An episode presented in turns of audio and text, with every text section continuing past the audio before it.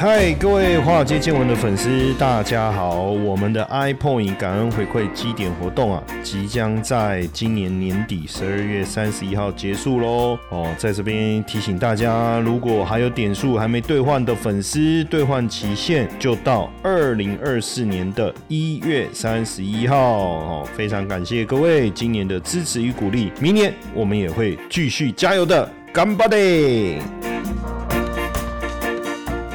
股票市场千奇百怪，见怪不怪。大家好，我是古怪教授谢承彦，欢迎收听华尔街见闻。还没有加我赖好友的。赶快在好友的这个栏位那个地方哦，搜寻小老鼠 GP 五二零哈，小老鼠一定要打哦，再加上 GP 五二零哈，就是我的 Line 的这个 ID 哦，其他的都不是我谢承彦的哦。我以我的好友的 Line 哦，你就是搜寻小老鼠 GP 五二零哦，GP 五二零哦，GP 五二零小老鼠 GP 五二零。那最近哇，好多人在 Line 好友这边询问哦，问个股啦，问这个港股。的问题，问 ETF 的问题，问债券的问题，非常非常的好哦。那我有时间，我一定尽快的一一来回复大家，好不好？赶快加入，有问题就可以来互动讨论喽。吼，那最近呢，有没有注意到这个呃星光三月宝可梦中心的这个？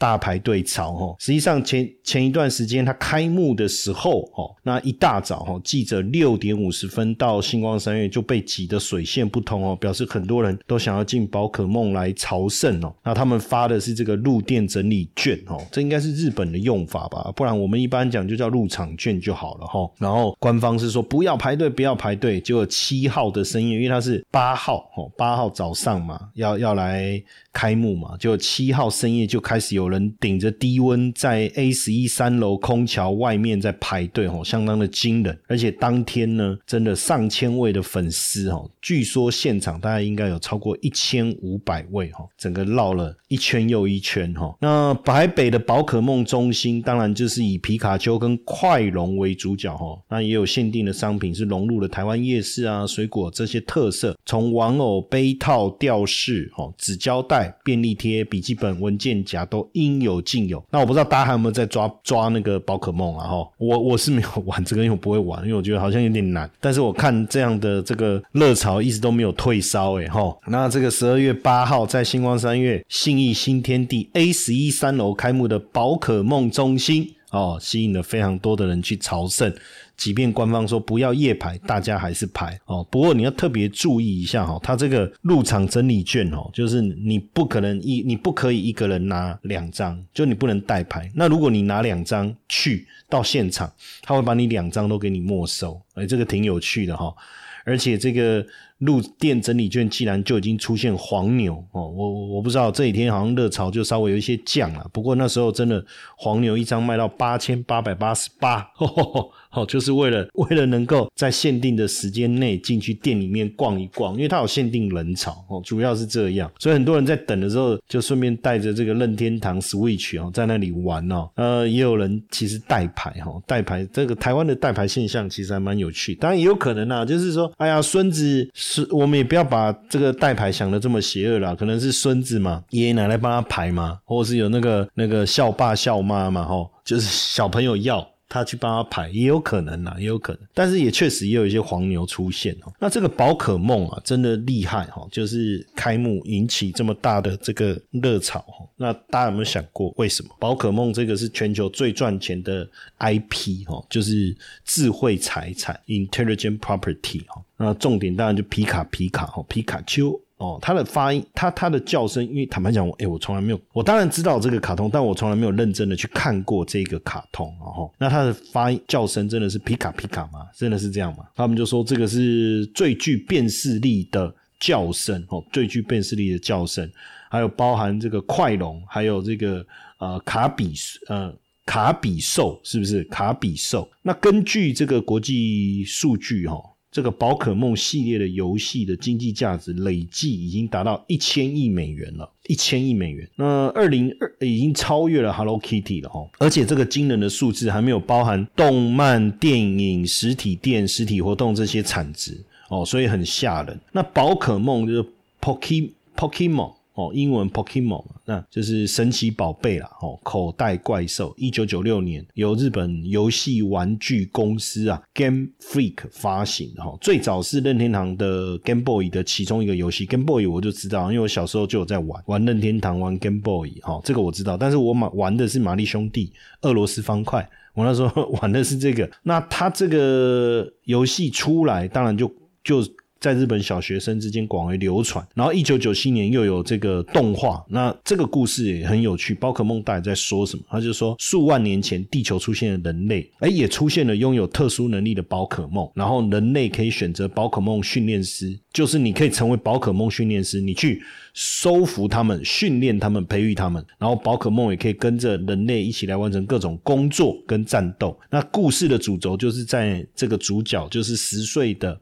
小智哦，那立志要成为顶尖的这个训练师啊，那得到了其中一个宝可梦叫皮卡丘哦，那他们就一起去冒险，然后旅途中也遇到了很多的难关哦，一起的克服，同时也收服了新的宝可梦哦。那宝可梦系列到目前为止已经超过一千，大概是一千零二十一，生态系相当的庞大。其实，在二零二零年的时候，宝可梦公司跟 Google 做了一个网络投票，结果没想到皮卡丘。哦，拿到了第十九名哦，拿到的是第十九名。前十名其实都是比较具备这个战斗能力或战斗姿态的宝可梦哦。诶，这个挺有趣，因为宝可梦其实发展的过程中就是玩卡牌啊，对战啊，其实在对战哈。那整个宝可梦 IP 发展的主轴，掌掌上游戏机、手游、卡牌机哦，卡牌，所以在领流呃游戏这一块，其实是最主要收益的一个来源哦。那整个电子游戏。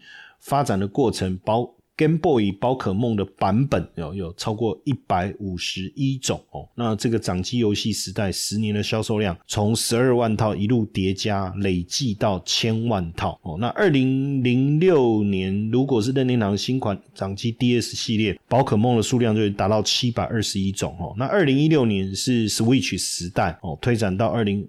二二年十一月上市的第九代宝可梦就已经达到一千零一十七种哦。那现在宝可梦大概往两个方向发展，一个是手游哦，一个是插卡式的大型机台哦，大概基本上是这样哦。所以再来就是说，另外一个 IP 的主轴就是电视卡通、漫画书跟电影哦。那另外还有一个主轴就是宝可梦中心哦，宝可梦这种主题主题游游游乐园。那像在日本的话，还会有这个。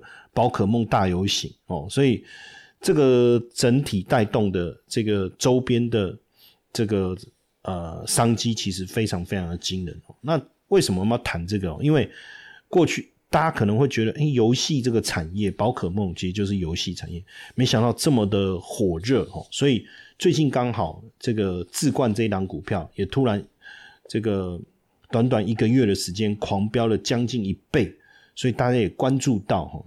那我们调查的结果应该就是这个这个董监持股经营权的争夺战了哈，因为置冠的大股东网银国际啊，最近是大举的加码持股哦，不到两个月持股增加超过十趴哦，超过十趴。那泛网银集团持股已经超过二十六趴了哈，那逼近这个置冠董事长家族的三成的股权，所以。经经营权战火等于是提早引爆了哦，提早引爆了。那就税后净利来看哦，实际上置冠的获利其实是相当的稳定。像它第三季哈，第三季赚了一点五六，累计前三季也赚了一点五，累计前三季也赚一点五。所以你说一季要赚，一年要赚六六块七块哦，这个不是太大的问题。所以它它往年其实每年配息也很也也都不错，这几年大概都也有配到六七块钱。所以之前股价。还没被拉上来的时候，大概在一百块附近。那殖利率哦，其实也都有六趴七趴。所以现在股价被拉上来，大家关注到，发现哎，获利很稳定。但是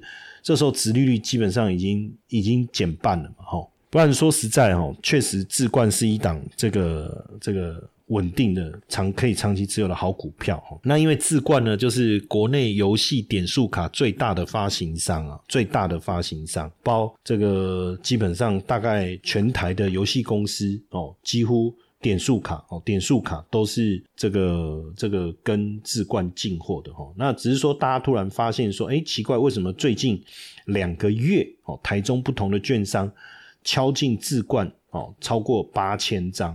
哦，那大家就在想，哎，那是不是就是跟台中有地缘关系的网银集团？那因为智冠这个董事长本身的地缘关系是在南部，那因为南部他们也，我们确实也也有发现，南部的券商最近也有这个加了五百张，而持续都应该还在加码当中。那因为呃，以以以这个网银集团来来看呢，实际上除了智冠呢，它也。是橘子啊、宇俊啊、华裔啊的股东哦，那所以在游戏产业的布局来讲，像算是相当的广哦。那可是董监改选是明年的事啊，怎么这么早就引爆了哦？这么早就引爆？其实游戏界有北橘子、中网银、南智冠的说法啊。这个网银的董事长，网银集团的董事长是谁？肖正豪，他是算是新崛起的游戏教父哦。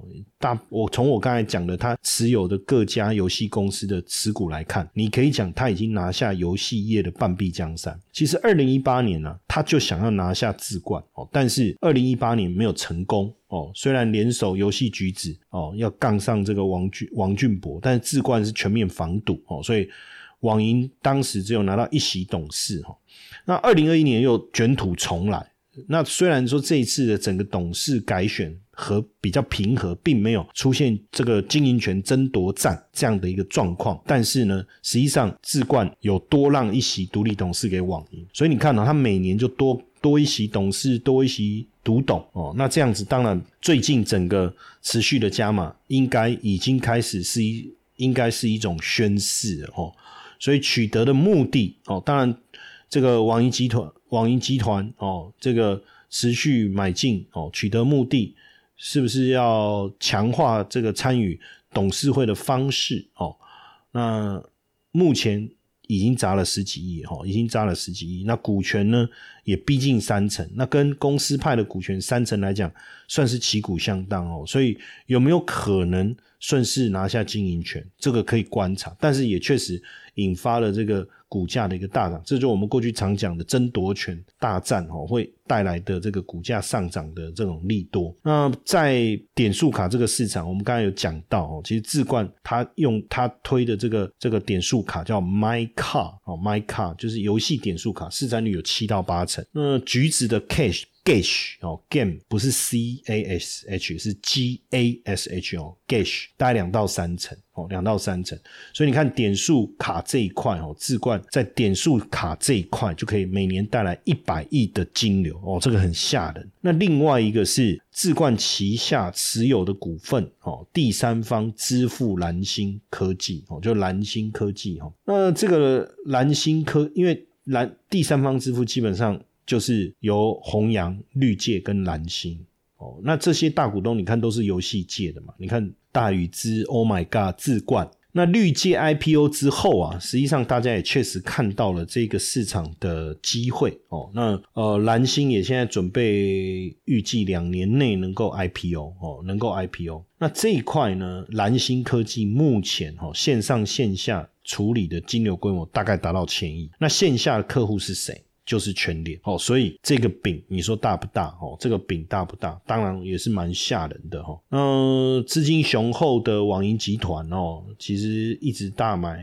同业的股票，包含华谊国际、游戏橘子哦等等哦，甚至呃在游在橘子的持股已经跟刘伯元不相上下哈。那但但是这个两大股东也没有对立，反而紧密的合作哦。所以这一次网银集团。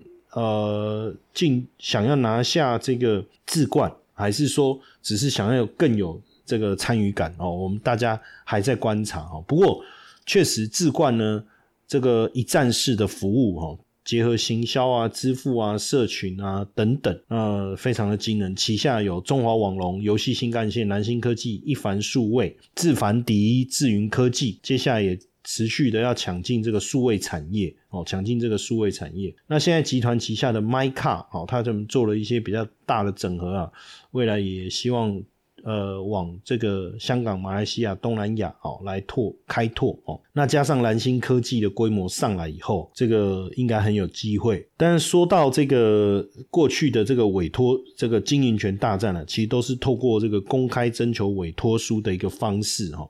所以，二零一八年当时也是哦，两两方公开征求委托书。那公开征求委托书的过程中，当然就会引发这个股价的一个上涨了哦，引发这个股价的一个上涨。这个其实也是很呃挺有趣的哈。所以是基本面的关系吗？其实获利稳定啊，殖率报酬也不错哦。真正我觉得还是这个经营权大战哦，所以并不是整个游戏产业的整体产业的趋势带动所带来的上涨。风潮，但从这个地方，其实大家如果有兴趣，也可以去观察观这个呃观察另外一档这个股票叫星象哦，股票叫星象。那其实星象的这个获利哦，这几年一直稳定的一个增长哦，所以如果以它获利啊或者配息的角度来看，其实股价，比如说你从它的这个这几年哦的这个。配息来看，其实以目前来讲哦，以目前来讲，它在东南亚的整体的发展还是相当的稳定。那它做的跟当然跟这个智冠稍微有些不同，它做的跟智冠稍微有些不同。智冠我们刚才讲游戏点数卡嘛，对不对？然后其实这一块领域当然是最主要，还包括一站式的服务。所以有很多游戏公司今天他想要来，他只要自己设计游戏就好。其他金流的部分是基基本上哦，基本上那这个这个呃置冠哦都可以。帮他搞定哦，这个这个其实就是它的，当然就是它的卖点嘛。那再加上就是我们刚才讲到的这个第三方支付，当然也是一个非常诱人的一块大饼。尤其是现在第三方支付的金流这么庞大，那早期其实我也有去开蓝星金流的账户啊，那就不像说你过去你想要跟人家收刷卡分期，你你要找找银行，然后申请这个刷卡机，那个难度有点太高了。现在就很方便啊。你送件送审，他觉得 OK，他就开了一个账号给你，你就可以把你的账号的连接发给别人。你要收款要干嘛就很方便哦，或是甚至是哦，举个例子好了，你你说像像就很像 Line Pay 这样子嘛，朋友要付个钱给你，大家一起出去吃饭，对不对？类似这样啊，或者说这个当然是比较呃非常态性的。那你说常态性的，比如说你要在网络商开个网络商店，二手拍卖市场，哎，这个就可以开始来做。那当然，我刚才在讲星象哦，主要是因为因为它的获利也很好，而且。这一家公司其实很特别，它的获利是一直逐季增长。从它从我们在看它的这个税后税后净利哈，从这个呃二零二二年哦。大概在九块四六，到了二零二三年一季就从十点二四、十一点八一、十二点三九这样成长上去哦，成长上去。所以如果这样来看的话，它当然过去最好的时候，曾经一季就疫情那段时间哦，一季可以赚到十七十八块哦，那这样可能大家就会觉得哇，那赚个六七十块。但是现在一年也有五十块的一个水准了。一年也有五十块的水准，那因为它的股利一一向也发的相当稳定，这几年一九年发了二十五块，二零年发了四十二块，哦，二二年发了，二一年现金股利是发了五十块，二二年也有三十五块，那基本上我觉得以目前的获利水准来讲，如果它能够还是能够发到三十五块的话。哇，那那它这个值率大概也在五趴上附近，然后附近，所以应该也有机会成为这个高股息的成分股嘛。对不对？哦，那当然，如果比它目前是目前没有看到经营权之争了，哦，那所以，但是如果说同样的这个概念的话，哦，同样的概念的话，哎，那这一档就你想要来以游戏呀，哦，然后这个这个又想要高股息呀，哦，或者是看看明年第一季寒假的这个游戏股的这种。热潮还是会有的话，诶，像这个也可以布局。那因为像富邦台湾优质高息，就零零七三零七就持有星象哦，超过呃十点二五哦，十点二五，其实就也是有了哈，也是有。所以，所以我刚才就讲嘛，高股息成分股其实就会有哦，就会有。这像它如果没有说特别一定要 AI 的话。哦，哎，这个也是一个高股息的概念哦，所以游戏股的部分，当然比较在台湾还是还是比较小众啦。真正大家在做可能还是会以比较以这个科技股啊、AI 啊、IC 设计啊、半导体为主。但是这一档一直以来我都有在持续追踪，觉得它整体的调性其实是还不错。那当然，如果你对台股特别有兴趣，然后有时候有一些台股的问题想要多讨论，也欢迎加我的赖好友哦，小老鼠 GP 五二零。这样有什么问题，也可以在赖的群组里面来讨论哦。那记得不要被其他就是诈骗集团哦骗了哦，加入这种奇怪的赖，照片是我，名字是我，但是不是我。那我们的本尊就是小老鼠 GP 五二零哦，这个记得好不好？接下来就是我们今天的彩蛋时间，iPhone 领取代码 F 二二零八。